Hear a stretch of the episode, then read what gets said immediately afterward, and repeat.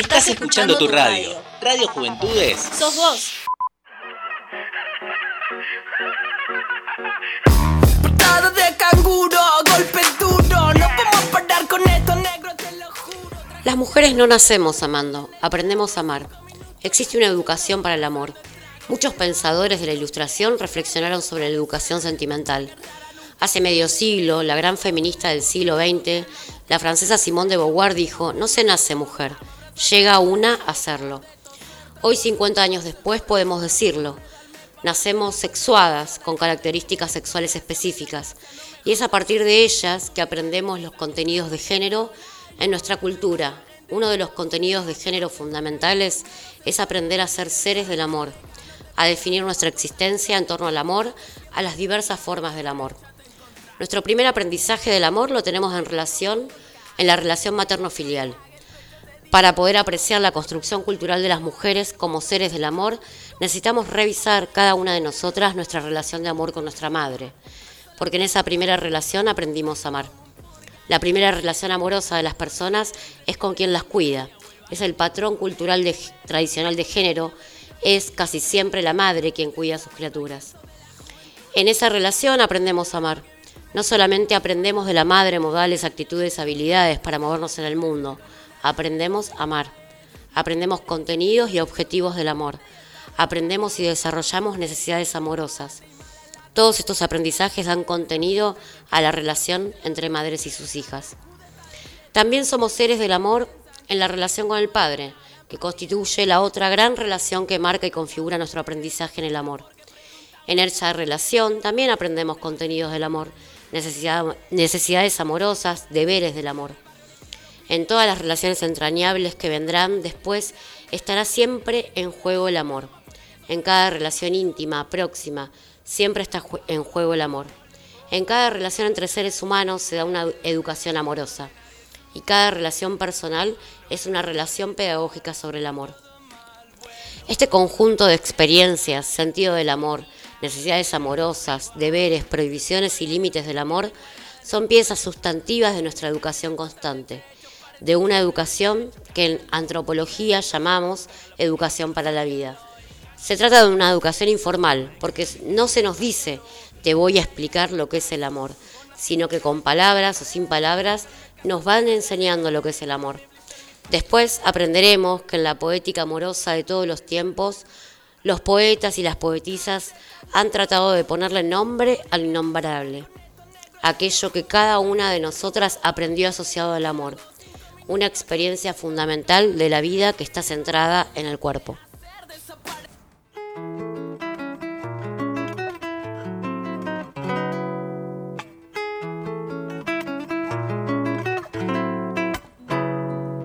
Tengo un puestito a cinco lucas y la panza de mi vieja es el único lugar al que quiero volver. Y si querés venir conmigo que te hago un lugarcito y nos tomamos unos vinitos. O pateamos unos penales o escuchamos a Páez y nacemos de nuevo como gemelos erráticos. Vamos a construir un parque acuático. Qué buena pinta.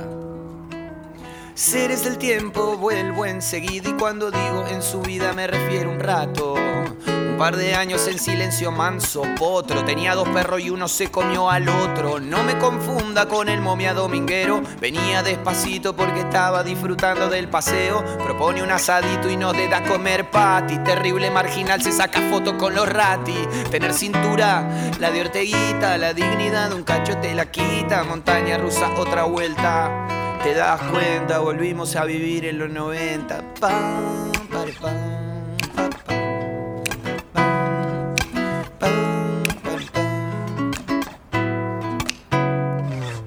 Terrible borrachín se chamullaba hasta su prima y al final de la noche está más duro que vivir en la Argentina. Me idealicé encima. Mirá, se roba solo, haga patria y sintonía fina. Siempre que me fijo son las 10 y 22. Lo otro que me gusta es caminar con vos y una entrañita. Viento de frente, plus cuan perfecte. Llega la noche y me pongo pillo y un movicón haciendo ruido en mi bolsillo por si las moscas troto. Qué buena pinta. Tener cintura, la de Orteguita. La dignidad de un cacho te la da y otro te la quita. Y nacemos de nuevo como gemelos. Vamos a, construir un parque.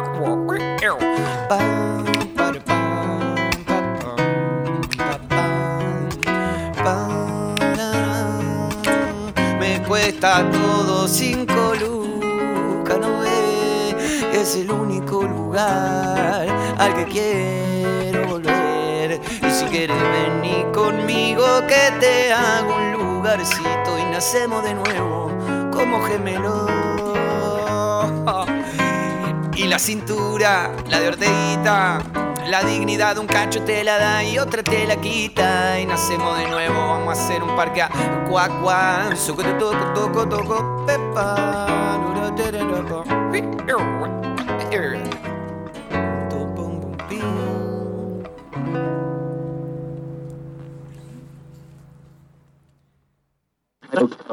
busques más. Este es tu lugar. Este es tu lugar.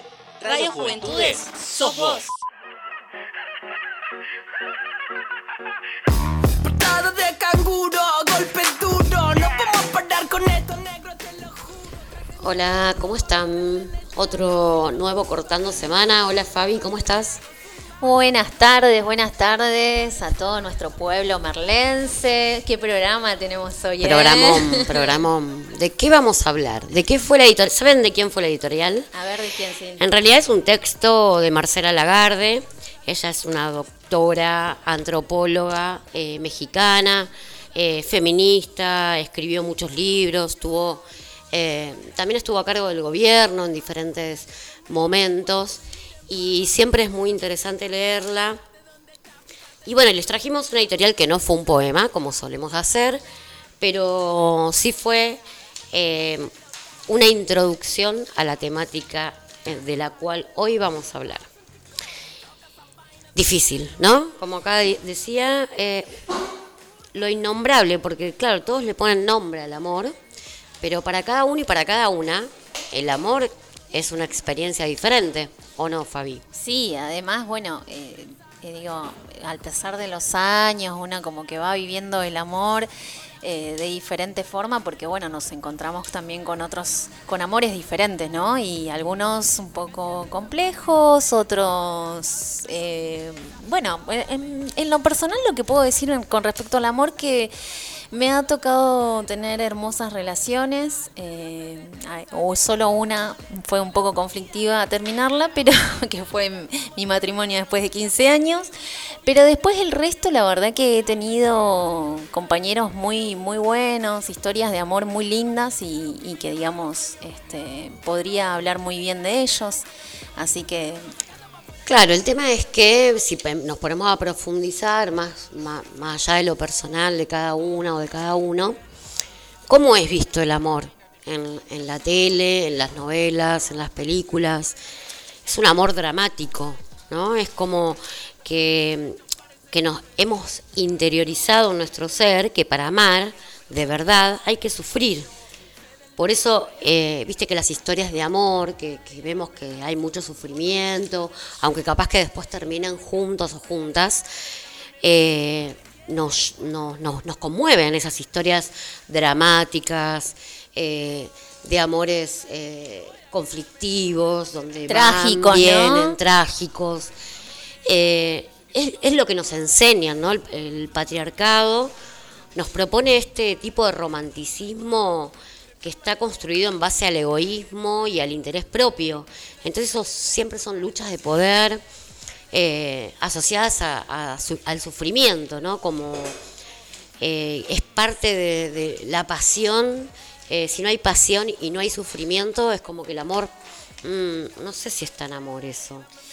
Es como que nos, nos vamos, eh, como por eso decía Marcela Lagarde, esto de que fuimos aprendiendo, porque nos enseñaron de qué manera amar como mujeres y con, con el patriarcado mediante, eh, nos enseñan que el amor es dar todo por el otro y por la otra, en los diferentes tipos de vínculos, ¿no?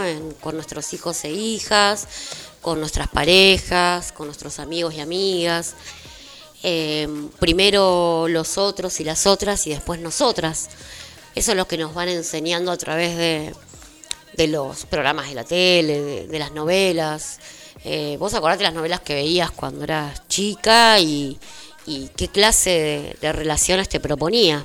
Sí, totalmente, súper románticas las novelas de Hernando André. Bueno, que yo las veía porque las veía mi mamá, porque si me das ahora a elegir, no miro tele, no miro novela, no miro noticiero ni nada por el estilo. Pero, pero sí es real que, bueno, también los medios de comunicación nos instalan un modelo de cómo tener una relación, ¿no? Con- Claro, la cultura dominante utiliza diferentes estrategias. La cultura dominante es el, el sistema dominante, es el patriarcado, y utiliza diferentes estrategias para poder concretar este, estos tipos de modos de amar, ¿no? Que, que en realidad en, esos, en ese tipo de modos de amar todos y todas sufren. No quiere decir que, que esto sea solo destinado a las relaciones, eh, o sea, a las mujeres dentro de la relación, sino es que este tipo de guerras de amor sufren todos y todas, ¿no? Eh, y también había leído en unos textos de Coral Herrera, que es un- una española, periodista, que se dedicó a hablar mucho sobre el amor. Eh, ella decía que también nos cuesta terminar, ¿no? Como eh, elegimos amorosamente empezar con alguien, un, un vínculo, una relación, pero cómo nos cuesta despedirnos amorosamente, ¿no? De Sí, esa persona con la que ¿no? vivimos. Como- sí, el desapego, porque ahí está también, bueno, eh, los sentimientos, ¿no? Como muy a flor de piel. Bueno, lo que dice Coral es que el amor es una construcción social y cultural que determina nuestra forma de organizarnos económica y políticamente. Eh, es un sentimiento colectivo, muy complejo, en el que se interrelacionan muchos factores y que varía según las épocas históricas. eh, bueno, también las zonas geográficas, bueno, y la cultura, ¿no? Como que también eso Hola. influye un montonazo. Este, bueno, ella lo que dice que no, no aman igual en China que en Marruecos, no ama una monja que un ejecutivo de Manhattan. O sea que el amor tiene algo en común en todas las culturas, que digamos que es esa energía poderosa que nos hace sufrir muchas veces y que muchas veces nos hace muy felices. Claro, sí, sí, obviamente, pero esto de, de vivirlo como un sufrimiento, ahí me parece que está...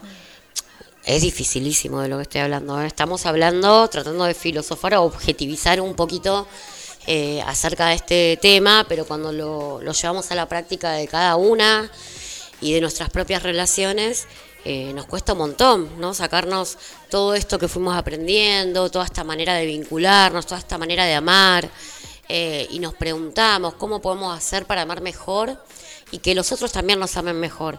Y nada, es una pregunta sin respuestas que, las vamos, las vamos encontrando en el camino, ¿no? Pero digo, todo vínculo se va construyendo.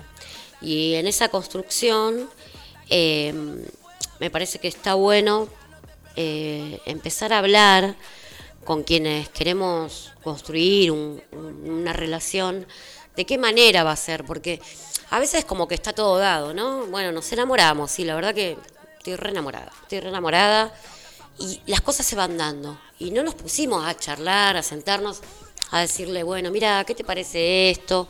A mí me gustaría que pueda yo continuar con estas cosas y vos con las tuyas. ¿Cómo podemos construir algo sano donde, donde no esté el apego, donde no esté la pertenencia, ¿no? Es dificilísimo. eh, a mí personalmente me cuesta un montón, pero digo, me parece que es, que es como un objetivo, ¿no? De, de poder tener relaciones más sanas. Pero en este tener relaciones más sanas tiene que haber un diálogo y en ese diálogo eh, tratar de que, de que la pertenencia, de que los celos, el apego, todo esto lo empecemos a dejar de lado. No tengo la menor idea de cómo se hace, te digo la verdad, pero bueno, eh, será cuestión de traer a alguna persona que sepa. ¿Vos, Ezequiel, tenés idea de cómo hacemos para dejar todas estas cuestiones de lado? A ver, acá nos viene a decir nuestro operador, Ezequiel, y director de la radio. A ver, nos va a dar su opinión acerca del amor, del apego, de los celos, de la pertenencia y todo esto. Mira, a mí me pasó Eh, bueno, ustedes fueron eh, espectadores, espectadoras de, esa relación que tuve y, y después superar eso fue complicado. Fue complicado. Pero fue muy poco porque hay una frase que decimos siempre que es lo voy a superar. Y pensamos que superar es eliminar completamente a esa persona de la vida. Y no es así. Y eso me costó entenderlo muchísimo. Y yo creo que eso de superar es más que nada aceptar de que esa persona fue parte y llevarte todo lo mejor que te dejó esa persona. Más allá de lo peor. Yo creo que hay cosas que vi con esta persona con la que estuve que pude aprender muchas cosas que hoy en día las tengo en cuenta siempre y que fue un aprendizaje más que más o sea no perdí seis meses de mi vida pongámosle no sino que en esos seis meses seguí haciendo el viaje que estoy haciendo de esta vida que es corta que es finita y que aprendí un montón no y no se supera así de un día para el otro cuesta cada uno tiene su tiempo y tiene su tiempo para desapegarse de eso. Pero es un trabajo de hormiga, poco a poco. Claro, el tema ese vos lo contaste en relación a una relación. Ahora, ¿cómo a partir de esa situación o de esa relación que vos viviste, pudiste construir una nueva relación con características diferentes a esta relación que tuviste? Conmigo mismo. Con vos mismo. Yo creo que sí. Para, por ahí suena muy egocéntrico, pero hay una gran frase de un que hoy la dijimos en el programa anterior, que es de RuPaul, que es una es un artista drag muy conocido en todo el mundo y que dice si no puedes amarte a ti mismo, ¿cómo puedes amar a otra persona? ¿No? Y es verdad, o sea, para poder amar tenés que amarte a vos mismo. Y yo creo que va por ese lado. Y también saber qué es lo que te gusta.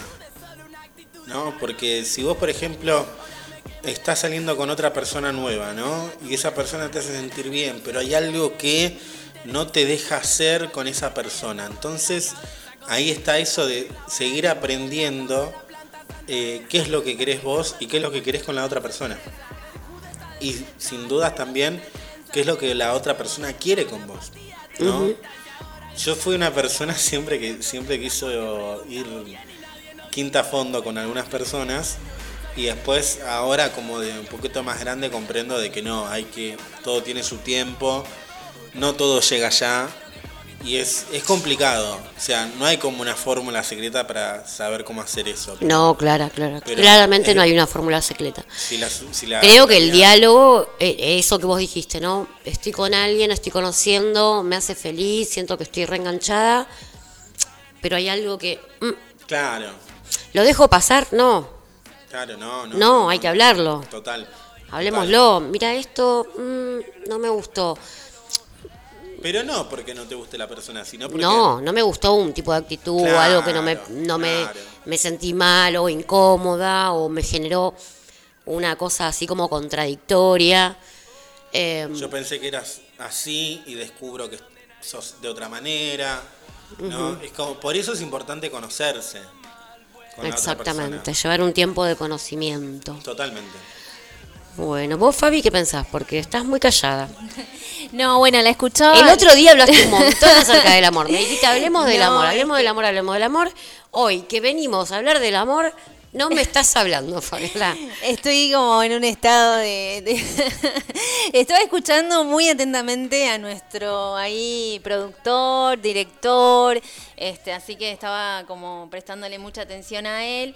Y además les quería compartir algo que dice eh, Coral Herrera, donde dice que bueno que eh, amamos patriarcalmente dice ella no claro, claramente es decir nos relacionamos desde jerarquías desde la desigualdad eh, porque bueno nuestra cultura nos hace creer que las mujeres y los hombres eh, somos radicalmente diferentes y, pero a la vez estamos como complementándonos desde el romanticismo Y ahí es donde se genera para mí una crisis muy importante porque terminamos como objetivando a la otra persona, o sea, lo terminamos como convirtiendo en un objeto, nos pertenece, es nuestro, eh, digamos, y como queriendo eh, imponerle... eh, Y no- porque me complementa. Claro, me completa. Porque nos hicieron creer que la otra persona era nuestra media naranja, ¿no? Y bueno, con todas esas eh, cuestiones románticas de Romeo y Julieta, donde, viste, el amor trágico, las novelas, que si está el, el hombre ahí como salvándonos, haciéndonos felices. Y, y bueno, y hoy también vamos a tener a un invitado muy, pero muy grosso, que Ah, es sí, sí, Sebastián sí. Fonseca, que va a estar acá presentando nuestro eh, su libro, perdón, de la ilusión masculina. Él es sociólogo, docente y escritor, así que vamos a estar escuchando su palabra y bueno, también este nos va a estar comentando cómo fue su deconstrucción en todo lo- el proyecto de su vida, que va a ser muy interesante porque digo, nosotras podemos hablar desde nuestra postura eh, de, de cómo lo vivimos eh, Como mujeres y como heterosexual, mujeres, tal ¿no? cual, sí. Eh, que- pero bueno, hay, un- hay mucha diversidad en el amor, por suerte. ¿Sabes qué me acordaba? Ah, Ah, sí, bueno, sí, sí. lo- ahí lo ahí lo decimos. tenemos ahí en las noticias. sí. ¿Sabes qué? Me acordaba que una vez estaba escuchando a Darío, con el, el Darío, el del apellido muy difícil. Darío Sa- Darío. Sansar- Darío Z. Darío eh, bueno, el hermano se le dice, bueno, bueno, no importa, Darío.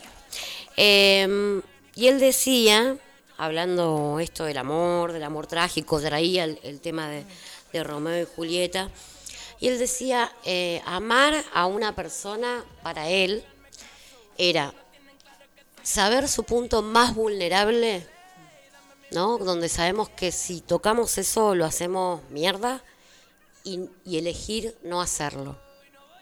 ¿No? Como que el amor en un punto te deja vulnerable frente al otro y a la otra, ¿no? Como yo cuando, si, si amás, digo, por lo menos yo voy a hablar de mí, porque capaz que cada una y cada uno vive el amor de diferente manera, entonces eh, no quiero generalizar, pero digo, nos ponemos vulnerables, ¿no? Porque estamos mostrando a ese otro ser lo que somos, lo que somos realmente, con nuestras miserias, con nuestras cosas buenas, con nuestras debilidades, y con todo eso amamos, ¿no? Y ese otro nos conoce, y, y conoce lo más profundo. Viste que cuando, yo que sé, tenés un vínculo muy fuerte con alguien, te ves llegar y dice, ya sé lo que te pasa. y vos decís, ¿cómo sabes? Porque yo no dije nada. Y ya sabes, Pero porque ya te conoce, ya conoce tu vulnerabilidad, conoce cómo te, cómo te cambia la cara cuando te pasa una cosa, cuando te pasa la otra. Entonces es como una Yo conexión también muy me doy fuerte. cuenta cuando estás enamorada, se, te- se te notan los ojos. Ah, ella me... bueno, eh, sí, porque sos mi amiga y me amás y yo te amo a vos. Y así. Bueno, yo también estoy enamorada. Pero bueno, no entremos en ese tema. Y se te notan los ojos. Y bueno.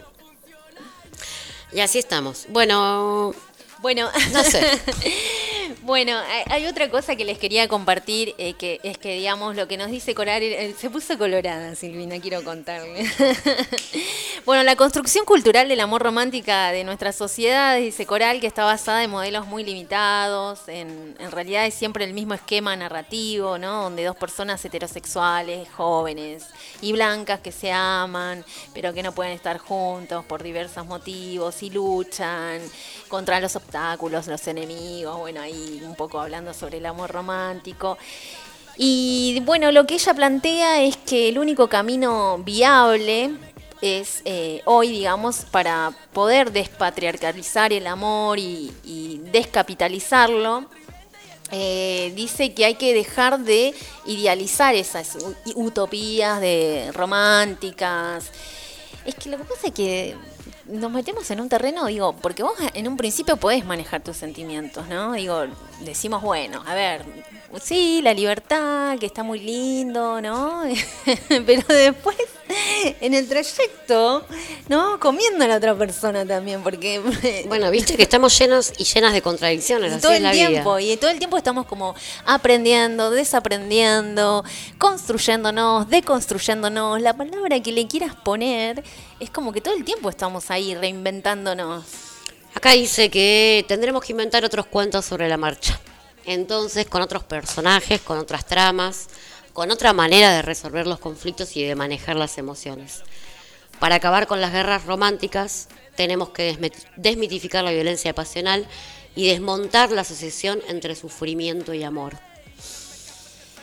Y bueno, Bueno, ahí hay un límite muy finito, ¿no? Digamos, ahí es donde se pone en juego también la violencia de género, ¿no? Donde entramos en un terreno más, más complicado. Igual quiero retomar la palabra de, de- de ese que dijo en un momento que, eh, que bueno, que el amor también comienza en uno mismo, ¿no? Digo, nos tenemos que empezar como a cuidar, a amarnos a nosotros mismos, a, replantearnos un montón de cuestiones que, que no nos hacen bien y tratar de no volver a repetirlas y, y no naturalizar aquello que por ahí nos está haciendo mal, que nos duele, que, que bueno, que no lo, no, los sentimientos a veces no los podemos manejar. Digo, podemos tener mucha teoría nosotras como profesionales, como trabajadoras sociales, pero a la hora de, digamos, de construir una relación y hay cosas que la verdad es que nos exceden y se ponen en juego nuestros sentimientos, nuestras emociones. Entonces eh, también está bueno acompañarnos, eh, no criticarnos, no juzgarnos, eso es muy importante también, eh, así que por eso, bueno, hay que estar muy alertas también a ese tipo de relaciones. te conté Fabi que nos podés escuchar por www.juventudes.ar Muy bien, sí. y que capaz que en el próximo bloque ya lo vamos a tener a Sebastián. y, Sí, ¿no? Porque es a sí, las cinco. Bueno, bien. Yo creo que a él le voy a preguntar. Sí, le Algo le tenemos que preguntar Sí, acerca del amor, a ver qué nos dice, a ver si nos tira un, un par de tips, alguna data. Eh, y bueno, lo importante yo creo es esto, no criticar, no juzgar, ponernos en el lugar del otro y de la otra, intentar comprender eh, las experiencias, el otro con el que compartimos también nos muestra una parte nuestra, ¿no? Nos hace espejo de algunas cosas que nosotras mismas tenemos que, que ir modificando. Y, mm, y bueno, por suerte la vida es un aprendizaje, es un- cada día es la oportunidad de, de- empezar de nuevo o de continuar o de buscar nuevas formas de, de encontrarnos. Y nada, como creo que como importante para dejar sobre este tema eh, es esto, dialogar, encontrar siempre espacios o contarle tus cosas más personales a las personas que vos sabés que te van a escuchar desde un lugar de, de amor, ¿no? Desde un lugar de empatía, desde un lugar de, de entendimiento y, y bueno, siempre intentar ir buscando la felicidad porque como dijo ese, esto es finito, finito, muy finito. Nuestra vida es cortita eh, en el espacio de tiempo, así que que más que poder disfrutar de, cada día, de las diferentes formas de amar, eh, y podemos amar muchas, ¿no? No solamente tenemos que amar una pareja, eh, podemos amar nuestra casa, podemos amar tomar mates en el quincho, como yo amo, eh, sentarme en mi quincho a tomar unos mates a la mañana, qué hermoso momento. Eh, amar caminar por tu, por tu pueblo, por tu lugar. Hay muchas cosas que nos, que nos van, van llenando eh, y, nos, y nos hacen bien. Muy bien, sí, sí, sí, sí, hermoso lo que, todo lo que dijiste es hermoso.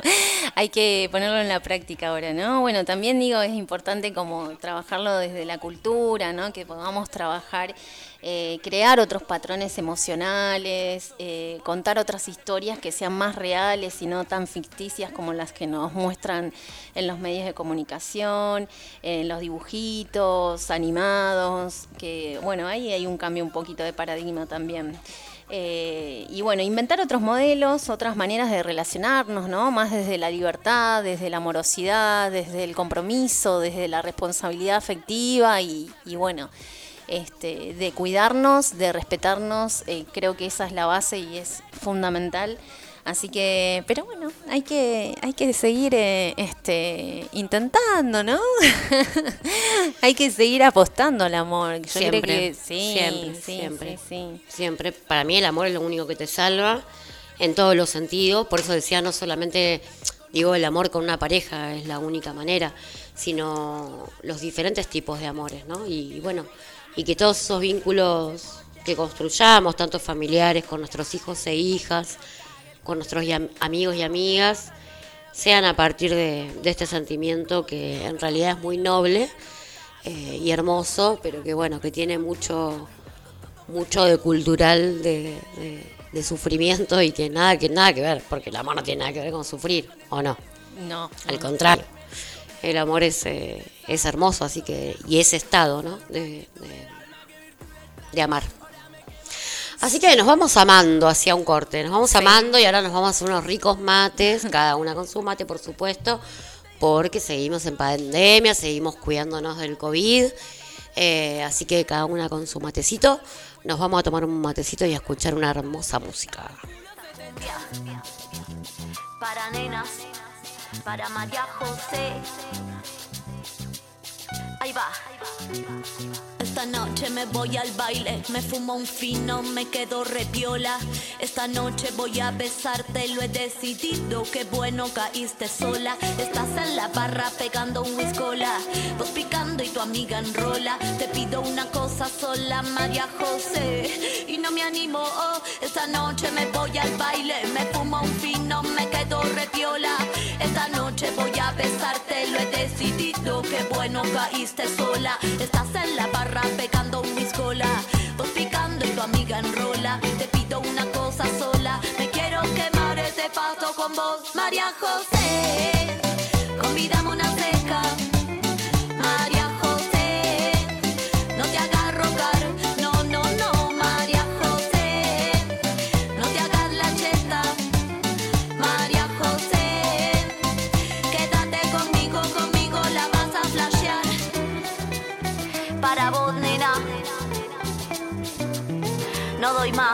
quiero decírtelo.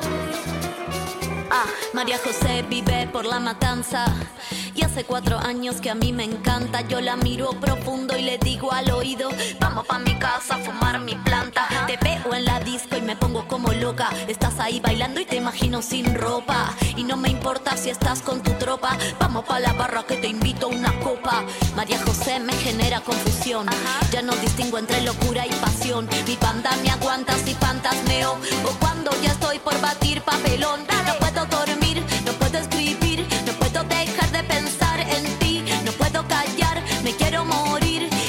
esta canción la escribí para María José.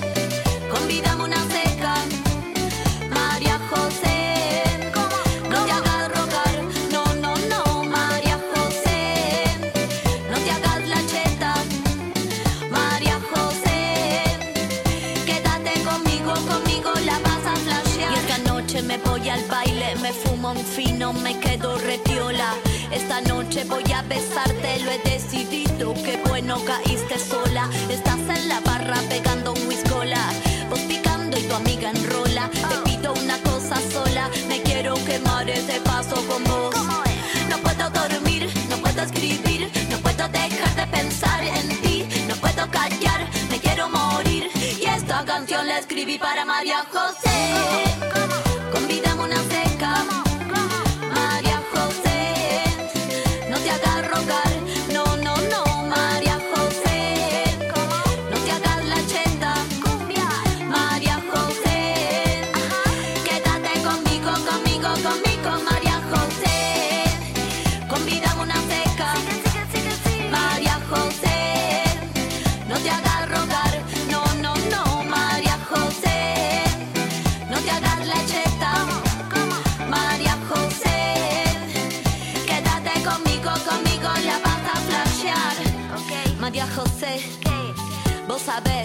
verdadero nombre y yo también lo sé. Pero te digo, María José.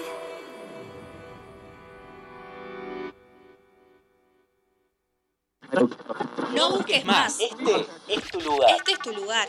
Radio Juventudes, sos vos.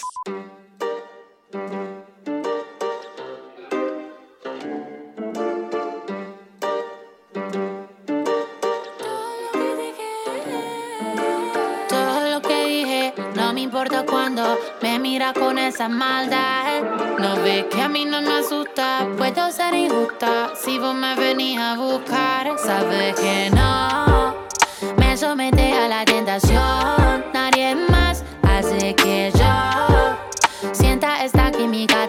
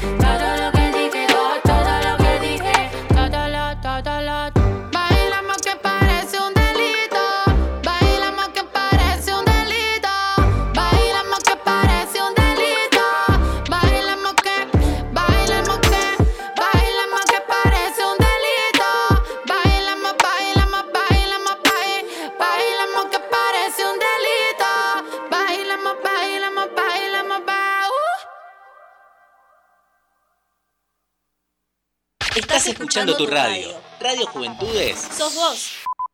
Hoy no voy a salir, voy a quedarme en la nube donde nadie sube. No vengas a molestar, dicen que está todo mal. Bueno, yo estoy más que bien acá y no te pienso ni Bueno, volvemos, volvemos y estamos llamando a Sebastián. ¿Ya lo tenemos? Ah, Bien, bueno. buenísimo. Acá estamos en Cortando Semana, hablamos con el autor del libro La ilusión masculina, Sebastián Fonseca, sociólogo, docente y escritor, integrante fundador del Centro de Estudio de Masculinidades de la Universidad Nacional de Comahue. Así que te damos la bienvenida a nuestro programa, Sebastián. Fabiola te habla acá. No sé si me estás Hola, ¿cómo están? Hola, ¿cómo estás? Hola, ¿cómo están? Eh, la verdad que escucho muy, muy complicado, escucho. No, mira, nosotros acá te estamos ahí escuchando un poquito entrecortado.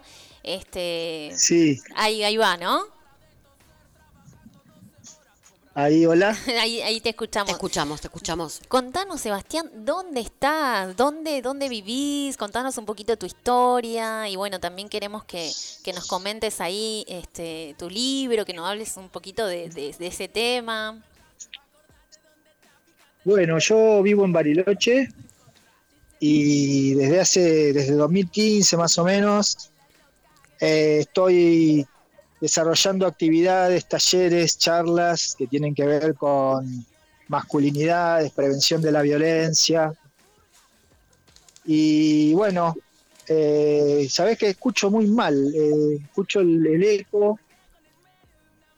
A ver No ahora. puedo bajar el volumen, a ver. A, a ver ¿Ahí ahí, escuchas mejor? nos escuchás un poco mejor, estamos bajando un poquito el sonido. No. ¿Nos escuchás o no? No, se cortó. Bueno, vamos a intentar eh, comunicarnos por otra vía. Eh, no sé si podés probar por Google Meet. No puede, dijo. A ver si, si podemos hablar por Google Meet. Eh, la idea es que, bueno, que lo tengamos a Sebastián. Mientras tanto, Fabi. Sí, bueno, eh, a ver, intentemos de nuevo a ver qué pasa.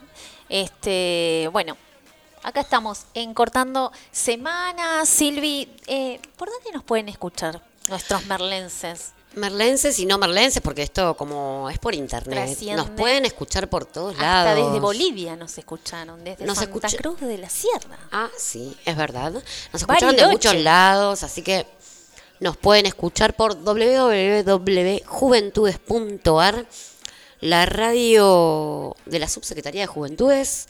Eh, estamos funcionando en el Parque San Martín. Eh, por ahora no tenemos público, pero en algún momento, cuando termine la, la pandemia, eh, podrán venir a ser parte también del programa quienes nos escuchan.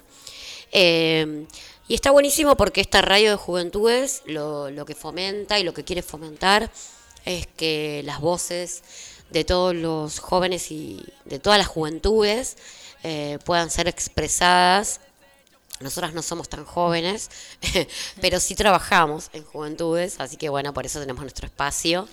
Eh, pero hay un montón de programas que pueden ir escuchando, eh, que son hechos por, hechos eh, por pibes y pibas, que son muy interesantes, algunos de música, de, de risas, de, de cotidianeidad. Eh, pero así que pueden meterse ahí porque tenemos, no sé, tenemos de todo. Tenemos YouTube, Spotify, Twitter, Instagram y Facebook. Mirá si Bueno. no tenemos redes sociales Tenemos de, de todos los medios. juventudes, ok, se llama todo. Ahí no- en nuestro Instagram es arroba cortando semana 1 y nuestro correo es cortando semana arroba gmail.com. Así que si quieren enviarnos algún mensajito o quieren proponernos algún tema en particular para que podamos charlar los próximos encuentros, estaría buenísimo. Así que también quiero decirles que pueden ser parte y pueden compartirnos nuestra, sus vivencias, ¿no? O llamarnos y hacer un- una llamadita y, y contarnos un poquito de qué, qué les gustaría hablar o si tienen algo para decir. Está totalmente abierto este programa a cualquier persona que tenga ganas de expresarse y de compartir con nosotras alguna idea, opinión. Eh, estamos buscando a Sebastián. Estamos buscando a Sebastián.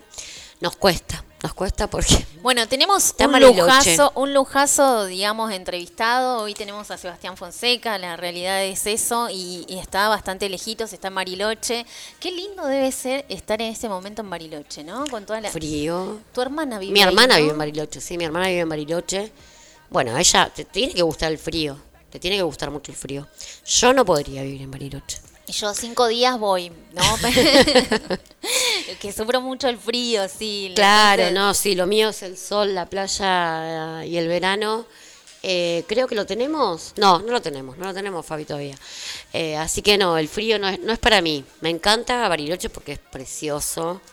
Eh, las montañas, todos los lugares que tiene para, para disfrutar, para, para descansar, para recorrer. Eh, pero bueno, es una lección también de vida. Sí, vamos a escuchar una canción y mientras escuchamos un temita, intentaremos comunicarnos con Sebastián. Eh, ojalá podamos. Eh, así que no sé. ¿qué tema nos preparás para esta tanda? Ay, qué hermoso. encanta, me bueno, encanta. nos vamos con Natalia Lafourcade y Perota Chingo.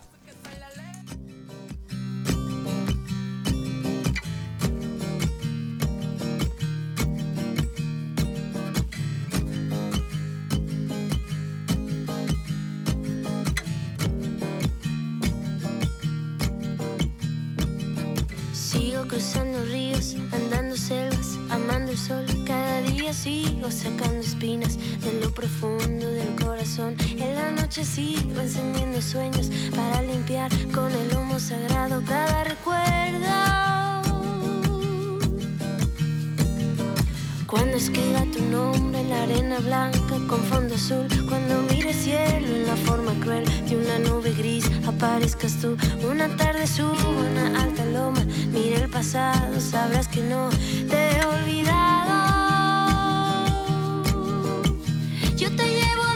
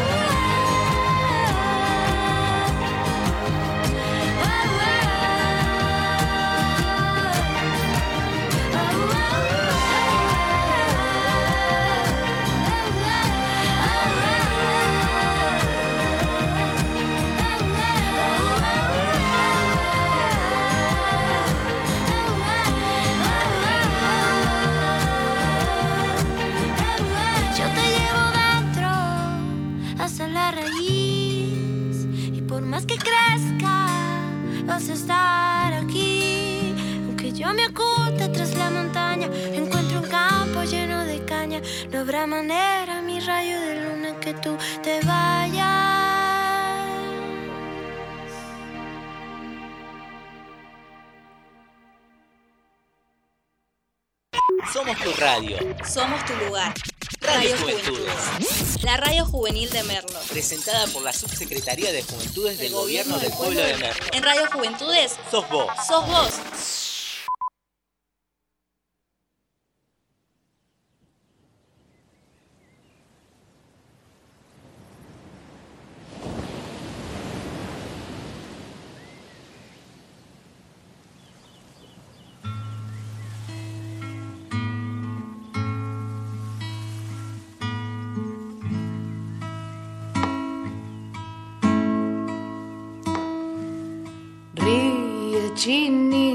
Se ríe y yo lloro porque el chino ríe sin mí. Ríe en la noche y achina los ojos morochos más lindos que vi. Sopla las cañas, sube la montaña mañana, quizás bajará.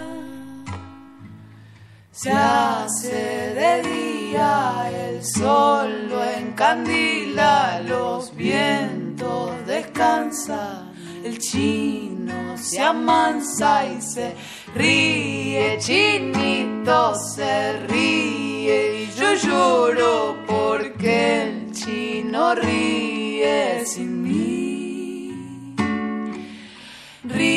En la noche y achina los ojos morochos más lindos que vi.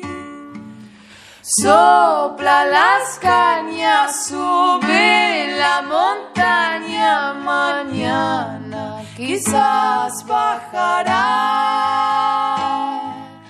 Mira la luna, mi niña, y se acuna, que es larga la noche y es claro el camino. Mi despedacito de río, ¿hasta dónde bajarás? Mi despedacito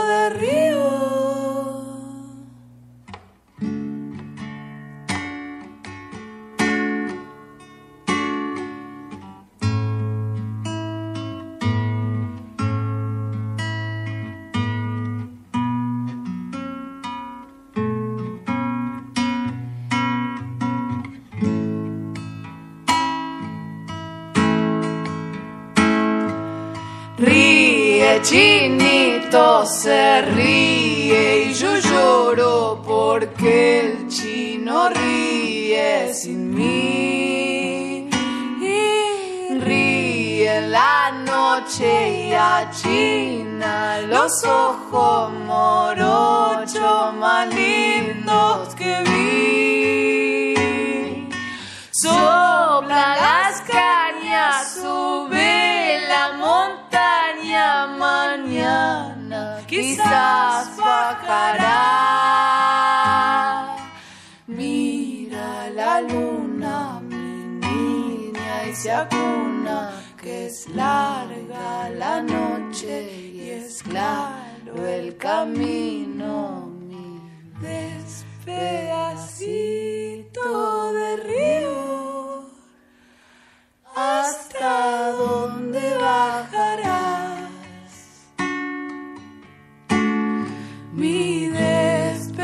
Despedacito de río.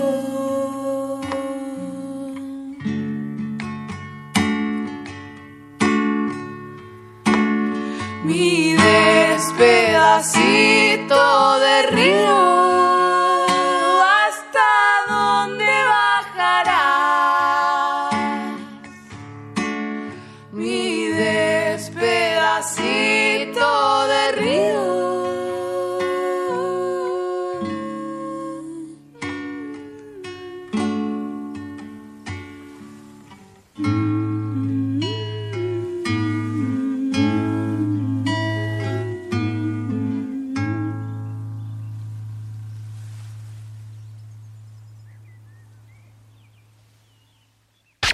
Escuchando tu radio. Radio Juventudes. Sos vos. Hoy no voy a salir, voy a quedarme en la nube donde nadie sube.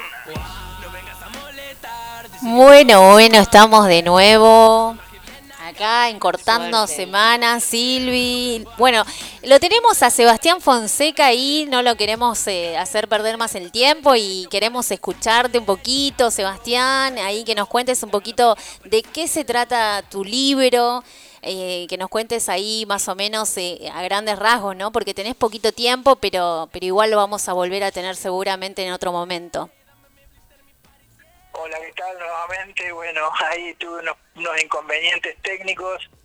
Eh, bueno, sí, les, les- que había empezado a contar que yo vivo ya hace muchos años en Bariloche y desde 2015, a partir de, digamos, de, de conocer, de tener compañeras de trabajo eh, feministas eh, que empezaron a, a, digamos, de alguna manera a acompañarme y, a, y empujarme y a sugerirme eh, que me dedique a...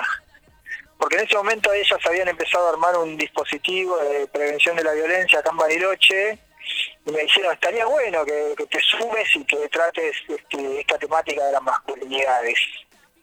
Eh, y bueno, y yo mm, fueron varias cosas que fueron confluyendo y empecé, empecé dando unos talleres en, en- la escuela secundaria, en escuelas secundarias. Y después, bueno, fui profundizando, se fue complejizando, eh, medio como que se empezó a correr la voz y empezaron a llamarme de otros lugares, eh, pidiéndome propuestas eh, un poco más este, con otro nivel de complejidad. Y así me fui metiendo y cuando quise acordar estaba ya de lleno facilitando talleres, dando charlas y en un momento porque paralelamente fui tomando notas, ¿no? Fui tomando notas de, lo, que iba leyendo, de, las reflexiones de quienes participaban, de las actividades, de, mi, de mi propia revisión, de mi propia biografía, ¿no? Mirándome desde una perspectiva feminista, revisando mi pasado, tomando notas de, de mis propias miserias, ¿no? Para, digamos, eh, entonces se me ocurrió, digo, bueno, estaría bueno todo, todo este material disperso que tengo acá, darle una línea de coherencia y poder compartirlo. Este, siempre, claro, esto es importante aclararlo, eh, yo hablo y escribo y pienso desde mi lugar interseccional de, varón cis, heterosexual, blanco, de clase media urbana, sin discapacidad, ¿no? Entonces, hecha esta aclaración, eh, yo concentré mis esfuerzos en eh, transmitir, digamos, mi, propia experiencia desde un lugar eh, amigable, desde un lugar que no resulte, porque en general las producciones que hay, salvo, salvo algunas excepciones, como el libro que coordinó Lucho hace poco, y alguno más que anda por ahí dando vueltas, en general se trata de textos académicos, ¿no? Que son producidos en la academia y para la academia. Y la idea de este libro era justamente todo lo contrario, o sea, no, no ir a discutir conceptos en el mundo académico, sino más bien el tono que fuera un tono intimista, confesional, eh, que de, sentarse con un amigo a tomar algo y a charlar, ¿no? Entonces, me pareció que la estrategia comunicacional iba por ahí y, en ese y en ese en ese tono traté de hilar el material que tenía en ese momento y bueno y quedó y quedó más o menos configurado este libro la ilusión masculina que le envié le, envié digamos las primeras 20 páginas a Chirimbote y enseguida me respondieron y nos pusimos a conversar y hoy por hoy tenemos una una linda relación, una, una amistad casi podría decir, ¿no? Así que bueno, fue por ese, por ese lado, y como me marcaron ahí en la, editorial Chirimbote, funciona también, lo que les gustó es esto de lo no académico, del discurso sencillo, amigable, y al mismo tiempo que funciona como librito de herramienta, ¿no? Porque quien lo lea puede, puede experimentar algunas transformación, aunque sea mínima, o alguna inquietud acerca de, la, de las temáticas, ¿no? Porque es, eh, bueno, es una perspectiva que contagia entusiasmo. Claro, está buenísimo. Hola Sebastián, hola Silvina acá. Em, está buenísimo eso que contás acerca de la propia experiencia, de cómo ponerlo en práctica también, ¿no? Porque, em, bueno, también yo también soy feminista y he leído mucho y me parece que está bueno esto de poder bajar, ¿no? Como el contenido a la practicidad y a las propias contradicciones que vamos teniendo en nuestro camino eh, de, de, vivir, de experiencias de vida, eh, y hacerlo más ameno, porque digo, si no queda como en este reducto de elitista, de, feminismo de cátedra, donde hay muy muchas que saben un montón eh, pero después, ¿cómo hacemos para bajarlo? ¿No? Como, ¿Cómo hacemos para, para ponerlo en la cotidianeidad? ¿Cómo hacemos para hacer esas pequeñas transformaciones cotidianas y que realmente podamos vivir en realidad más libres y más felices? Claro, sí. Que además eh, hay una, una cuestión ahí de la, estrategia comunicacional que yo muchas veces veo que por ahí se suben eh, videos, eh, videos a las redes sociales que, desde distintas iniciativas que intentan ser, digamos, eh, chistosos o graciosos y muchas veces lo que termina ocurriendo es que espantan a quien queremos interpelar, Claro. ¿no? Porque, eh, digo esto, eh, si querés hablarle al, al, al, al varón cis heterosexual, que se supone que es el, el que está por ahí más cerca del, del, del discurso machista, por distintas cuestiones, y, y que, no puedes acercarte a hablarle riéndote de él, burlándote con un meme o con un chiste, ¿no? o, o- o menospreciando. Entonces, ahí tenemos que buscar como distintas alternativas, distintas estrategias para poder para poder entablar una, una interpelación, porque no podemos interpelar desde el destrato. Este, entonces, eh, también, por un lado, esto del el lenguaje no academicista, eh, el lenguaje no hablar desde arriba de un banquito, y tampoco, este, porque si no, ¿a quién le queremos hablar? O sea, porque para hablarnos entre los que ya estamos convencidos está todo bárbaro, pero ahí no hay ninguna difusión, no hay ningún crecimiento, no hay ningún, este, ninguna ampliación de la resonancia, ¿no? Claro, y más que nada estaba pensando en esto, si, si los, los varones eh, heterosexuales sí son los que ejercen eh, violencia y, y tienen esto, eh, bueno, los femicidios que tenemos en nuestro país, que es un número alarmante, eh, y que cada número es una mujer. Eh, digo, ¿cómo hacemos para interpelar directamente también a ellos? ¿no? Porque si queremos empezar a, terminar con, con la violencia de género, eh, también tenemos que ir por, por esta interpelación. ¿Y cómo llegamos, si como vos decís, llegamos desde ese lugar? Sí, claro, bueno, en principio este libro está, eh, está pensado eh, para llegar a, a aquellos, aquellos varones que se, están sintiendo incómodos con las exigencias de este modelo, de este modelo que ya empieza a hacer ruido por todos lados, pero que al mismo tiempo se trata de varones que no, que no se sienten eh, quizá del todo interpelados por los, por los discursos de los feminismos, ¿no? Entonces, como que están ahí en un no lugar.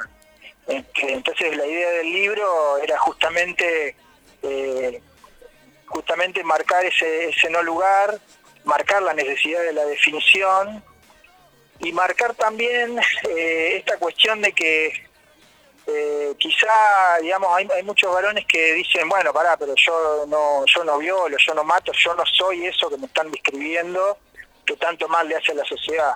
Claro. No, está bien, pero revisa tu cotidianidad a ver si no tenés comportamientos machistas. Seguro que los tenés, ¿no? Entonces, también ese es un poco el, el- el sentido de- del librito y de las actividades. Yo también este, estoy eh, llevando adelante un podcast que justamente ayer publiqué el, el episodio número 9, son episodios breves de cuatro minutos más o menos, donde voy hablando de distintas temáticas relacionadas con la con las masculinidades.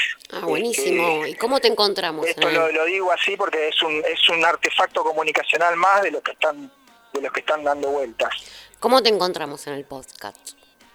Y ¿Con eh, tu nombre? googlear eh, eh, masculinidades igualitarias podcast o podcast eh, Fonseca y enseguida lo vas a encontrar porque está en todas las plataformas de podcast. Ah, qué bueno, buenísimo.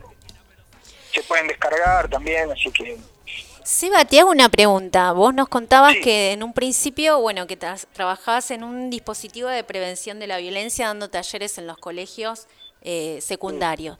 ¿Cómo, ¿Cómo lo, contame un poquito ahí eh, más en, detalle cómo es el trabajo con los jóvenes, cómo son interpelados los jóvenes? Digo, ¿se sienten interpelados o, o miran para otro lado? y hay, hay- de todo, ¿no? Como en- son una muestra representativa de la, de la sociedad. Eh, a mí me resultó mucho más fácil trabajar con jóvenes, cuanto más jóvenes más fácil, porque están más familiarizados con la temática. Me ha pasado de trabajar con, con los en secundaria, ¿no? Trabajar con los primeros y los segundos y estar explicando la diferencia entre sexo y orientación sexual e identidad de género y que alguien levante la mano y me diga, ¿en serio, profe, nos está explicando esto? Como, digamos, ya la tienen esa, Claro. en, en general. Y después con los chicos más grandes, de, tercero, cuarto y quinto, sobre todo los de quinto, que en general por ahí ya están más eh, empapados del, del, mundo de los adultos en el sentido de, de apropiarse de códigos que entienden que les van a servir para manejarse en la vida, ¿no? Y eso está impregnado de machismo. Entonces, con algunos quintos, con algunos cuartos, me resultó un poco difícil trabajar, sobre todo con los varones, ¿no? Como que hay menos apertura en ese sentido, están ya por ahí más... Esta es mi experiencia, ¿no? Con los grupos que me tocó trabajar a mí. A lo mejor cambias de ciudad, cambias de, de, ámbito y, y, pasa algo diferente, pero lo que yo pude observar es esto, como que pronto a abandonar el secundario, eh, sueñan más con conseguir un trabajo que con ir a estudiar. Eh, y tienen, digamos, muy incorporados los, los códigos más tradicionales del, del, machismo, ¿no?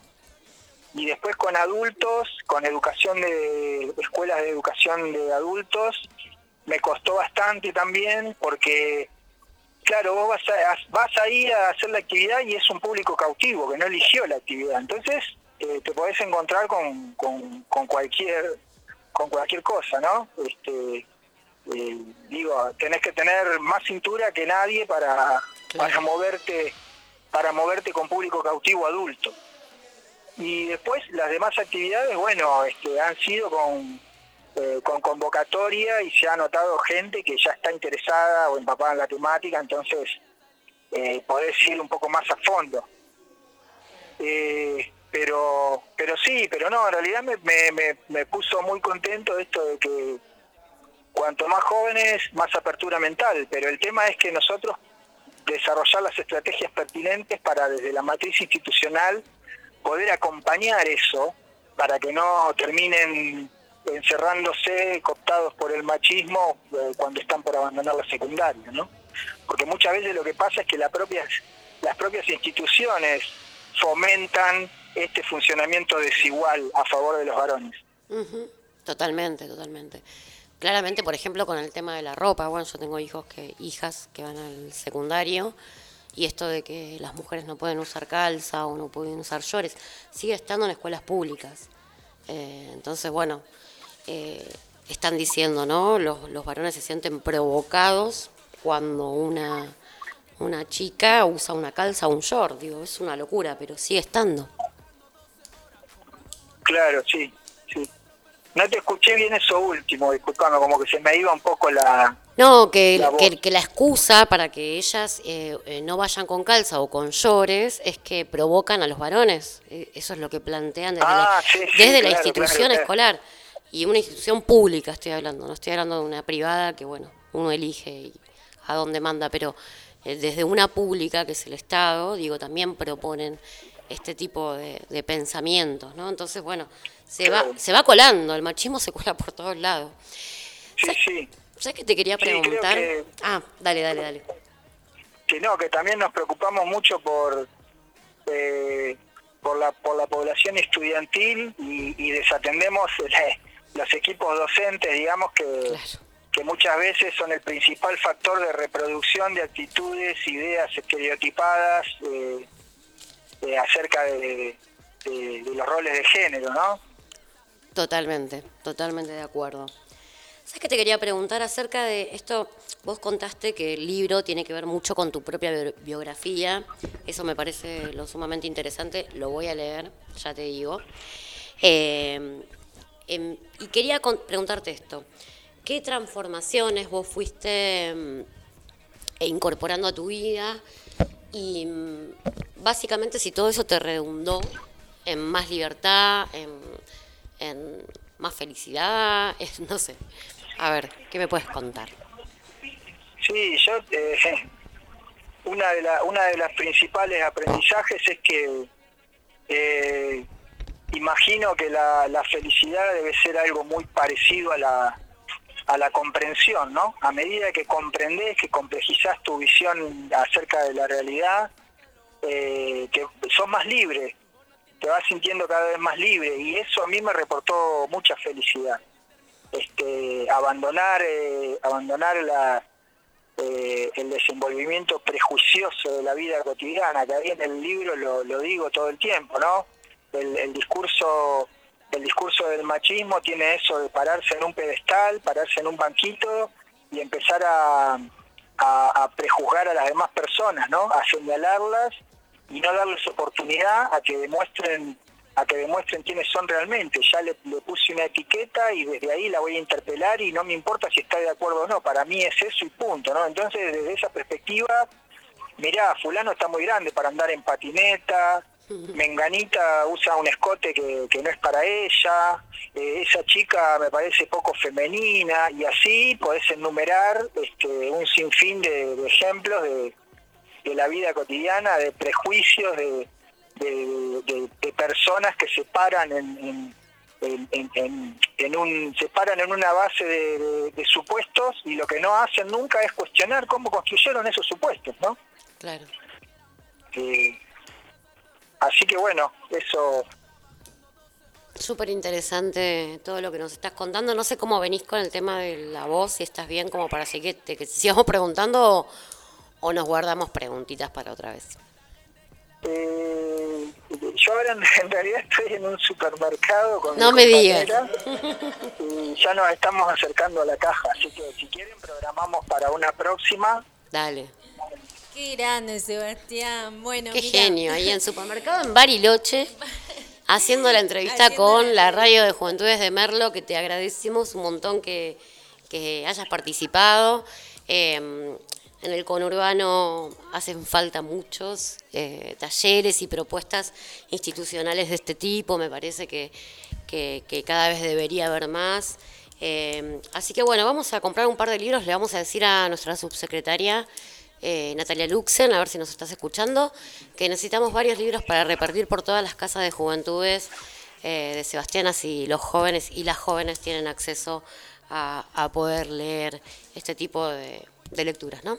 Sí, bueno, Sebastián, queremos agradecerte un montonazo que digo que te hayas cedido parte de tu tiempo para estar hoy con nosotras, para que te des ese lugarcito, eh, te acabas de recuperar de, de un de un virus ahí que está dando vuelta ya hace bastante tiempo, ¿no? Esta pandemia que nos tiene bastante eh, con la vida colapsada un poco, ¿no? Porque tuvimos que cambiar nuestra nuestro ritmo de vida a otros, así que hablar desde la virtualidad, bueno, tener varios recaudos, así que eh, te agradezco muchísimo eh, tu predisposición, tu tiempo este, todo eso hermoso que nos acabas de compartir, que, la verdad que es un trabajo bellísimo el que se está haciendo en Bariloche, que hay que destacarlo. Acá en Marlo hace falta mucho para poder deconstruir, para poder trabajar con los jóvenes, para trabajar con nuestros jóvenes marlenses. Nosotros acá desde la Subsecretaría de Juventudes vamos a proponer también eso de que estaba compartiendo Silvina, de que compren esos libros, de que empecemos a trabajar y, que sumemos. Lo que pasa es que acá necesitamos más Sebastián Fonseca, te digo, ¿eh? porque sí, sí, sí, necesitamos más porque están como ahí, pero bueno, bueno, están un poquito lejos. La otra vez estuvimos con Lucho Fabri. Sí. Eh, podría, podríamos invitarte para que vengas, bueno, cuando se pueda abrir un... No, lo pensaba más desde la presencialidad, digo, invitarlo para que venga a nuestro municipio de Merlo y que presente su libro, para que todos y todas puedan tener esa posibilidad de, de comprarlo, de tenerlo y de poder leerlo. Estaría buenísimo, sí, me encanta. Igual les cuento que yo también formo parte de un grupo que se llama Varones Recalculando, que a su vez estamos dentro de REMA, que es la red de espacio de masculinidad de Argentina, que se lanzó la semana pasada con, una serie de vivos y con, una, con un documental de cinco episodios. Eh, así que la idea es hacer mucho ruido. Buenísimo, buenísimo, buenísimo, Sebastián. Te vamos a estar invitando nuevamente, así que tenemos tu contacto y te volvemos a agradecer por todo ese tiempito que nos has dedicado. Bueno, por favor, gracias a ustedes. Un abrazo y saludos.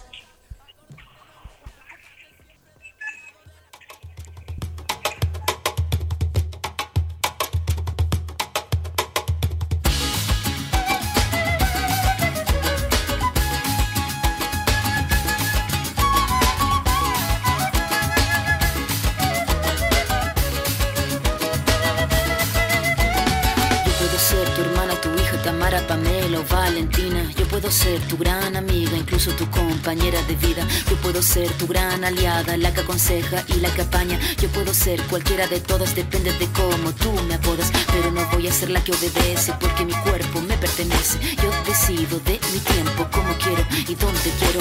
Independiente yo nací, independiente decidí. Yo no camino detrás de ti, yo camino de la para aquí.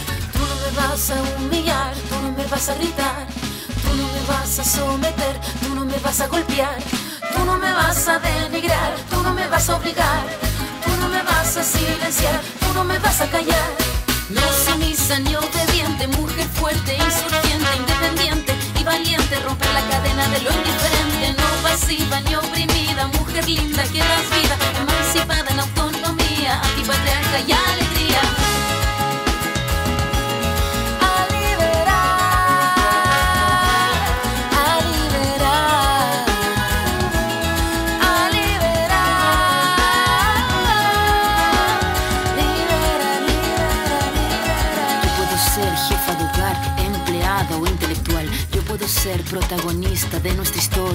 agita la gente, la comunidad, la que despierta la vecindad, la que organiza la economía de su casa, de su familia. Mujer libre se pone de pie y a romper las cadenas de la piel. Tú no me vas a humillar, tú no me vas a gritar, tú no me vas a someter, tú no me vas a golpear, tú no me vas a me vas a obligar, tú no me vas a silenciar, tú no me vas a callar. No sumisa ni obediente, mujer fuerte, insurgente, independiente y valiente, romper la cadena de lo indiferente, no pasiva ni oprimida, mujer linda que das vida, emancipada en autonomía, antipatriarca y alegría.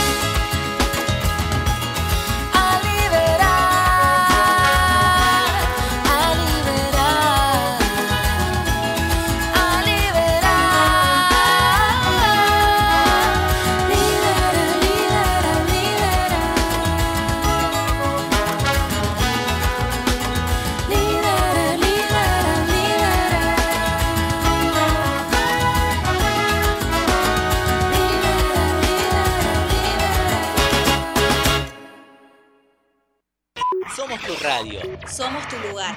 Radio Radio Juventudes. Juventudes. La radio juvenil de Merlo. Presentada por la Subsecretaría de Juventudes del Gobierno del Pueblo de Merlo. En Radio Juventudes, Sos vos. sos vos.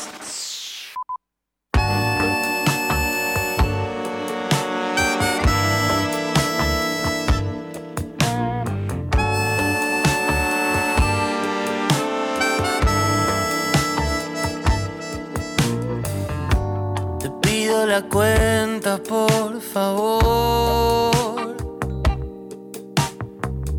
Hay tanto silencio en la calle vacía. En el cine hay una de terror. Pero a mí me asusta lo que veo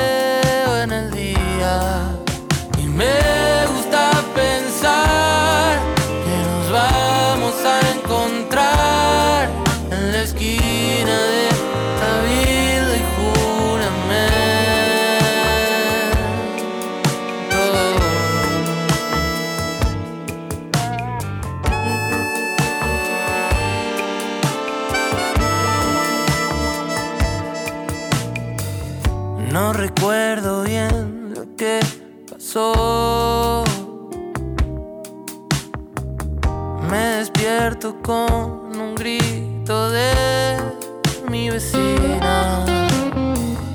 Mientras yo me aburro en el avión.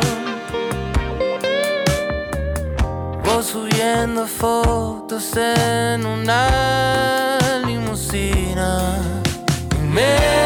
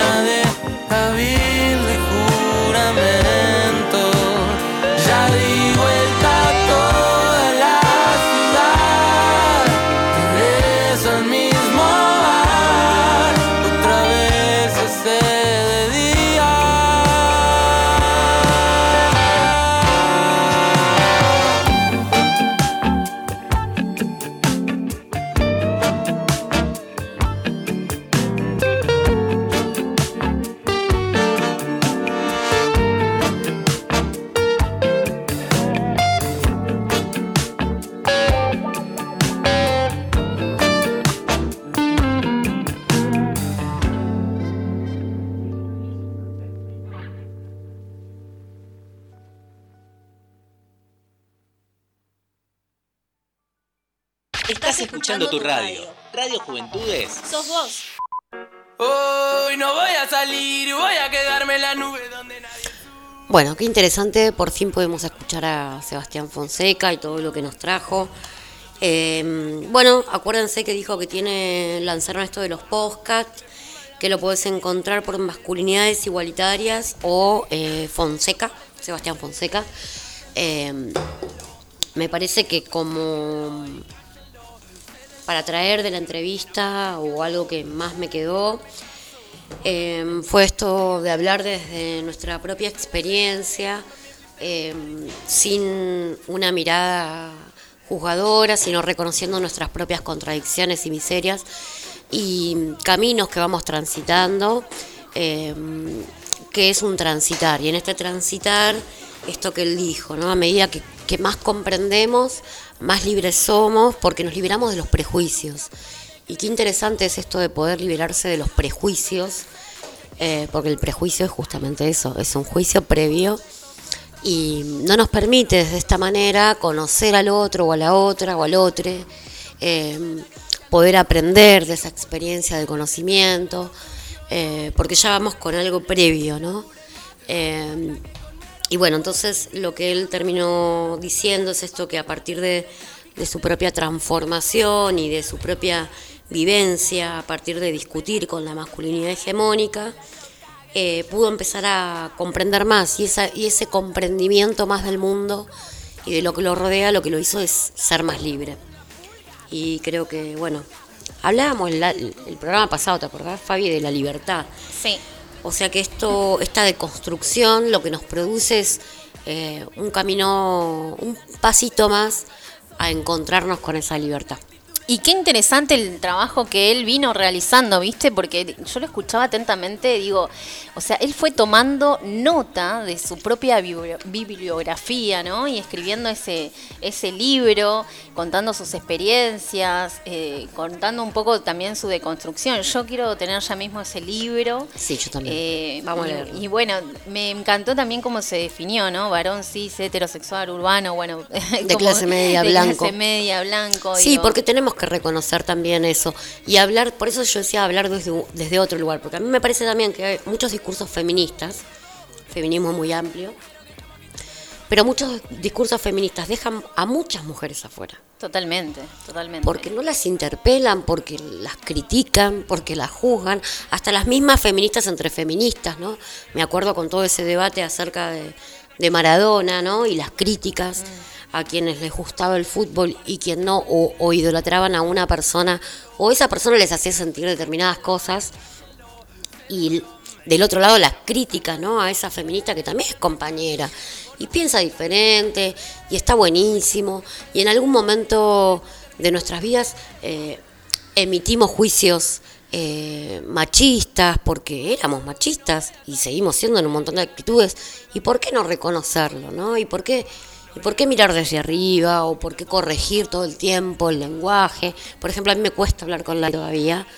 Sí, nombro los, los, les, pero el les todavía me cuesta. Bueno, a mí me cuesta un montonazo. Para Escribirlo es más fácil, ¿no? Escribir escribo, digo- escribo con X y a mí eso no, me lo, no lo puedo modificar. Bueno, eso igual hay que respetarlo, Silvi. Digo, el, es- el cambio de paradigma es un proceso que uno tiene que llevar, que es, es totalmente desde la particularidad de cada persona. Digo, eh, mis tiempos no, va a ser- no van a ser los mismos que los tuyos, tal vez tarde más, tal vez tarde menos. Digo, pero a mí me cuesta un montonazo hablar también con el- la E, me cuesta muchísimo. No es que no lo quiera hacer, sino que me cuesta.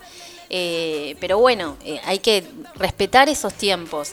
Y otra cosa de, de lo que me parecía interesante de después, este, también para retomarlo, para volver a invitarlo, ¿no? para que nos siga hablando sobre esa deconstrucción, sobre las masculinidades que, que tanto nos atraviesa a toda la sociedad, porque así como hay hombres machistas, también hay eh, muchas mujeres también, ¿no? Con ese con toda esa, esa carga, viste, que venimos, digamos, de, de, décadas, digo, porque mis, mis viejos la verdad es que vienen de esa escuelita, digo, mi papá súper machista, viste, bueno, con una cultura totalmente atravesada, de que, bueno, ahora sus 72 años es imposible que lo pueda llegar a cambiar, pero bueno, este de a poco, viste, como que uno va cambiando, va como mejorando, se va reinventando un poco. Quiero mandarles un saludo eh, muy especial a Fabián, perdón que cambie de tema, pero eh, nos está escuchando, a toda la gente que nos está mandando saludos desde Salta, desde Jujuy, desde Chubut, ahí, Ah, bueno.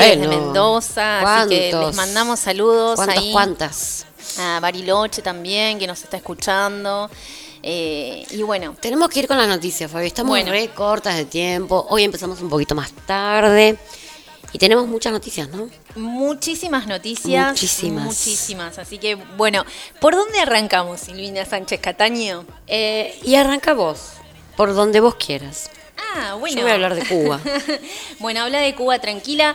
Les contamos que el 14 de julio, Día Internacional de la Visibilidad, Visibilidad No Binaria, perdón ahí, que me, lo que pasa es que me acabo de comer unos chisitos que me compartió ese y me sí, quedó nos trajo, nos trajo chisitos o maicitos. Bueno, las personas no binarias, para los que no saben qué es, son aquellas que no necesariamente se identifican con los géneros masculinos o femeninos. Pueden ser ambos, ninguno, eh, destruir ese binario, construir algo nuevo, es lo que, digamos, eh, quieren implementar eh, las personas que no se consideran ni del lado masculino ni del lado femenino. Así que bueno, hoy, e- hoy es un, un día para festejarlos a ellos, a ellas. Bueno, ¿qué está pasando en Cuba, Silvina? Contanos, a ver. Bueno, qué difícil, ¿no? Porque Cuba eh, ya hace más de 60 años que tiene un bloqueo, eh, un bloqueo de Estados Unidos, eh, donde no les permiten ingresar eh, mercadería ni, ni, ni vender.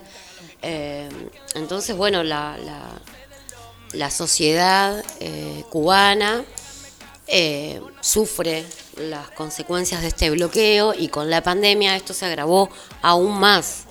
Y con los intereses eh, económicos y, los intereses políticos que tiene Estados Unidos de eh, fomentar eh, que en las calles de, Cuba se, se, se, produzca una, una revolución, una- no una revolución no sería en este caso, sino una, una revuelta como para, para, para mandar esto que mandaron que fue el SOS Cuba, cuando la contradicción es esta, ¿no? Mando un SOS Cuba para que todo el mundo salga a las calles y hace 60 años que le, le tengo un bloqueo a ese país, ¿no? Que no le permito que ese país eh, venda y, y reciba mercadería y todo lo que implica cuando la mayoría de los países viene votando año tras año eh, que se saque el bloqueo a Cuba y esto no sucede. Yo te voy a hablar desde mi experiencia personal. No hace muchos años fui a Cuba, tuve la suerte de irme a Cuba. Y cuando fui, eh, mucha gente decía que Cuba, bueno, había mucha gente que no la quería, que ya estaba podrida de la revolución, que no la defendía, que bueno.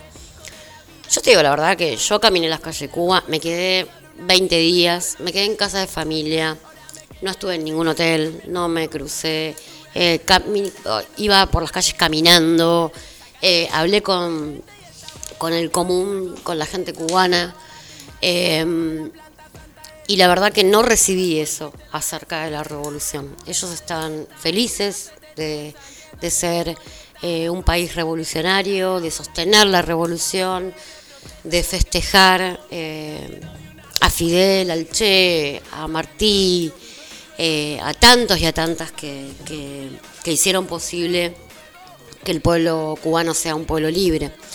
Pero bueno, con esta libertad eh, mediada por, por una fuerza, que es la fuerza eh, que maneja el sistema reinante, el sistema capitalista, el capitalismo extremo, y que no reconoce tampoco las mismas problemáticas que tiene, por ejemplo, Estados Unidos, ¿no? Con el tema del consumo, el tema de la, del consumo de drogas, de armas, eh, todo el tema de, de- de los carteles. eh, los carteles, por ejemplo, los carteles de México, eh, su mayor comprador es Estados Unidos, ¿no? Entonces, si tenemos carteles que, que son sumamente peligrosos y que utilizan la, la violencia como forma de manejarse y de extorsión, lo hacen para venderle a Estados Unidos. ¿no? Entonces digo, eh, ellos como potencia no se cuestionan nada y cuestionan un país, una isla que tiene eh, educación libre para todos y todas, que tiene salud para todos y todas, que tiene vivienda para todos y todas, porque ellos son, eh, los cubanos son dueños todos y todas de los medios de producción. y obviamente, claro, se dificulta la entrega, porque al, al, tener un bloqueo no pueden distribuir eh, o distribuyen lo poco que tienen de manera igualitaria entre toda la población. Y eso es lo que hace que se dificulte. Igualmente, decían, por ejemplo, que los cubanos y las cubanas no podían tener negocios. Eso es mentira. Había un montón de negocios particulares en casas, había locales de, comida que eran de cubanos y cubanas. Sí, por supuesto, le tienen que pagar un porcentaje al Estado, porque entre todos y todas construyen ese país. Eh, y entonces le dan un porcentaje al Estado, pero también tienen eh, su, su, propia renta, digamos. Y lo mismo que en las casas que yo vivía, vos pagás el alojamiento en una casa, en una, en una habitación, y esas habitaciones están habilitadas por turismo del país y también tienen un rédito propio, digo, eh, el propietario, ¿no? No es que todo es del Estado y todo se va al Estado y nadie tiene la posibilidad de tener algún medio privado. Pero bueno, más o menos, esta es mi visión. Después hay muchas otras visiones de Cuba, pero bueno, esto es yo lo que podría transmitir. Es, es, que estuvo muy buena ahí tu, tu, tu relato ahí contando un poco desde tu experiencia. Bueno, este fin de semana miles de cubanos y cubanas salieron a manifestar en distintos puntos del país. Las primeras manifestaciones fueron en San Antonio de los Baños, provincia de La Habana, y Palma de Soriano, Santiago de Cuba. Después se multiplicaron en Mayabeque, ciudad de La Habana y el resto de las provincias. Bueno, ahí lo que pedían era alimentos, medicamentos e insumos médicos, protestaban por los cortes generalizados, electricidad, internet, el desabastecimiento y el, el, digamos, el precio de los, de los productos de primera necesidad. Eh, bueno, y esto lo, que decía eh, eh, en esta nota de, noticias es, que, digamos, el gobierno, eh, al mando del presidente Miguel Díaz de Canal, se limitó a afirmar que entre los manifestantes había infiltrados y operadores de Estados Unidos y convocó al pueblo a defender la revolución. Recordemos que Estados Unidos... Y salieron. Y eso no se ve ni en TN ni en todas las, las grandes cadenas porque el pueblo llenó las calles. Bueno, justamente esto lo que quería decir es que esto lo que vos, eh, por ahí retomar un poquito lo que vos decías, Sil, que Estados Unidos mantiene un bloqueo histórico económico, comercial y financiero sobre Cuba desde hace 60 años, como bien lo dijiste. Y eh, recordemos que fue impuesto el 7 de febrero de 1962 por el expresidente John Kennedy esta medida unilateral que se tomó para restarle todo apoyo a la revolución, digamos, mantiene a Cuba aislada e incomunicada con el resto del mundo. Eh, así que bueno, eh, quería como hacer esa, esa síntesis de lo que es, de lo que está pasando en Cuba para todos aquellos y aquellos que por ahí no, no tienen eh, la posibilidad de, ver el noticiero. después hay otra noticia que está dando vueltas, que, que Hoy se cumple un mes de la desaparición de Guadalupe, de Belén, de Lucero Ciardone, de 5 años. Recordemos que fue vista por última vez el lunes a las 20 horas aproximadamente, cuando jugaba a las escondidas con sus primos en San Luis. Eh, tenemos la línea 134 para reportar cualquier información sobre el paradero de Guadalupe.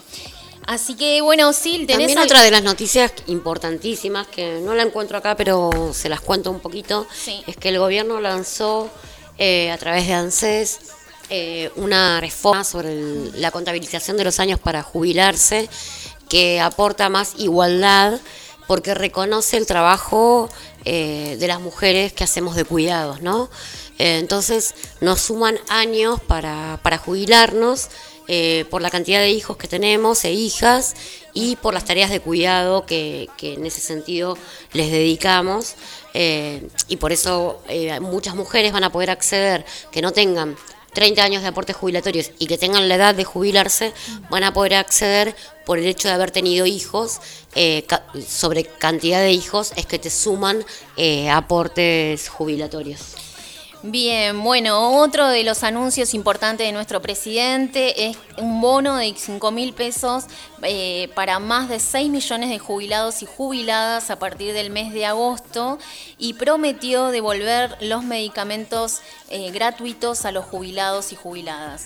Buenísimo. Eh, lo que nos dice Alberto es una sociedad ética recompensa al adulto mayor por lo que ha hecho por su país y tal como prometí en campaña, trabajaré hasta el último día para garantizar que así sea. Esto nos decía Alberto Fernández. A su vez, bueno, también eh, reconocer esto de lo que vos estabas diciendo, Silvi, de los aportes por cada hijo e hija por, para las mujeres que no cumplan más de 30 años de aportes, ¿no?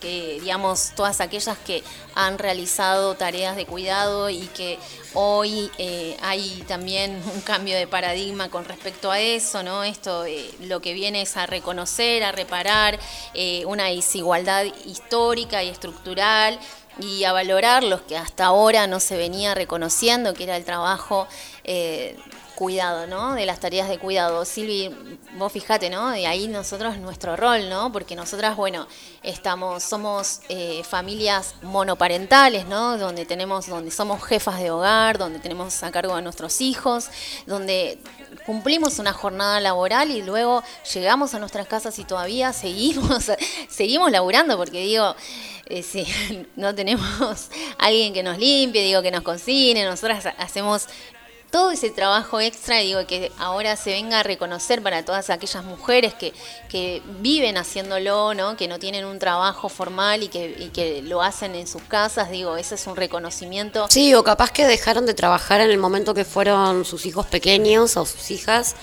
y entonces no llegan a, la a, los, a los aportes, porque vos tenés que tener 60 años más 30 años de aportes para jubilarte. Entonces lo que hace esto es reconocer todo ese tiempo que vos le dedicaste a las tareas de cuidado y sumártelo como años de aporte. Así que bueno, yo voy a tener un montón de años de aporte, ahora estoy pensando. Porque tengo tres hijos. Ah, me voy a bueno, otra de las noticias que no quiero dejar pasar es que el 12 de julio de 1780 nacía nuestra Juana Azurduy, así que quería hablar un poquito y contarles un poquito sobre, sobre ese tema que la verdad es que a mí eh, me apasiona bastante. Es bueno que lo vi en varios medios, bueno, yo soy de Las Heras, trabajo en Merlo, pero soy de Las Heras, y en medios locales, que nada tienen que ver con con, con la perspectiva feminista, nada que ver, sino reconociendo las nuevas heroínas, ¿no? Como que se está dando mucha difusión y me parece que está buenísimo como ponerlas, eh, visibilizarlas, ¿no? Porque antes estaban totalmente invisibilizadas. sí. Bueno, es una mujer era una mujer comprometida con la revolución y la guerra contra los realistas en la religión del Alto Perú, ¿no? La figura de Juana Zurduy es interesante por muchas razones, no solo porque ella representó la lucha armada de la población indígena y mestiza del Alto Peruana, agobiada por siglos de expoliación colonial, sino también porque fue una mujer que se involucró en la causa independentista y tomó las armas contra los realistas en una sociedad que vedaba el acceso de las mujeres a la vida política. Eh, entonces digo, hay varias cuestiones ahí para, para recordarla. Bueno, ella nació en Chuquisaca, ¿no? La actual ciudad de Sucre. Este, y bueno, eh, dice que, bueno, acá eh, habla un poquito nombrando también su cuando se casó con Miguel Asensio Padilla, ¿no? La vida de, de Azurduy y Padilla, digamos, le cambió para siempre su vida, porque, bueno, ellos apoyaron el ejército auxiliar del Alto Perú, enviado desde Buenos Aires. en Chuquisaca volvía a ser una ciudad rebelde, luego de un movimiento autonomitista que, digamos, tuvo lugar el año anterior y que fue durante eh, todo ese proceso reprimido. Bueno, ella luchó eh, en la región del Alto Perú, desde el norte de Chuquisaca, en el altiplano hasta las selvas del sur, organizó un batallón llamado Los Leales y un cuerpo de caballería conformado por 25 mujeres, conocido como las Amazonas. Juana y Manuel Perdieron en la lucha a cuatro de sus hijos, pero siguieron luchando, apoyando la nueva ofensiva del ejército comandado por Manuel Belgrano y estuvieron junto a él en la derrota de la batalla de Oyuma. Azurduy comenzó a ser nombrada en las partes de guerra y su figura eh, obtuvo brillo propio, ¿no? Y fue reconocida por contemporáneos, digo, este, hay que, hay que reconocerla y hay que idolatrarla porque realmente ha sido una mujer eh, sumamente luchadora, ¿no? Y hay que, hay que recordarla con mucho, con mucho amor, con mucho respeto. Una heroína como pocas. Bueno, Fabi, parece que estamos llegando al fin de nuestro programa. Son las 18.04. Bueno, yo no me ¿Y quería ir qué? todavía. No te querías ir. No. No te querías ir, pero bueno, nos tenemos que ir.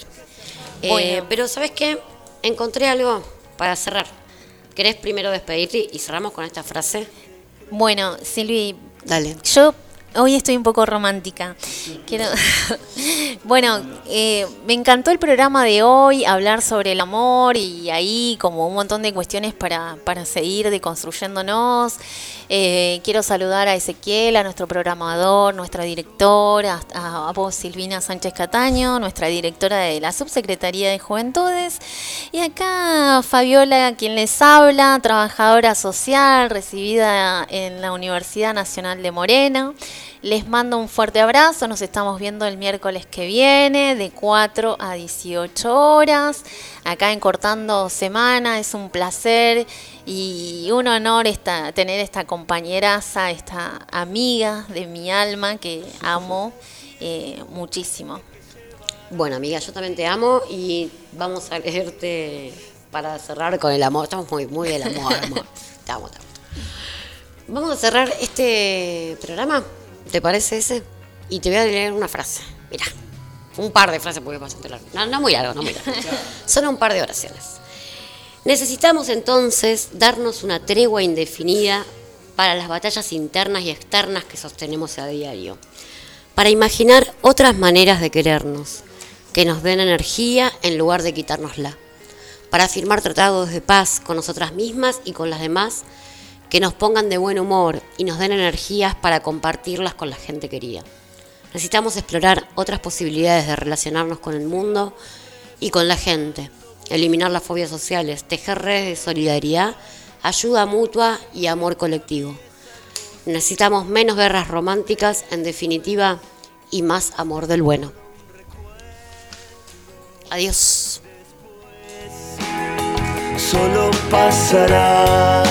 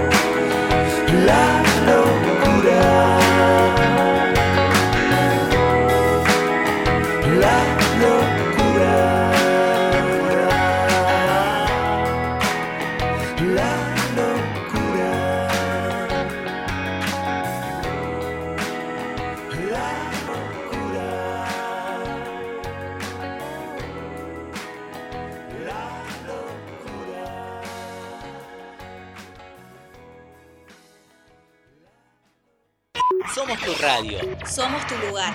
Radio Radio Juventudes. Juventudes. La radio juvenil de Merlo. Presentada por la Subsecretaría de Juventudes del Gobierno del Pueblo de Merlo. En Radio Juventudes Sos vos. sos vos.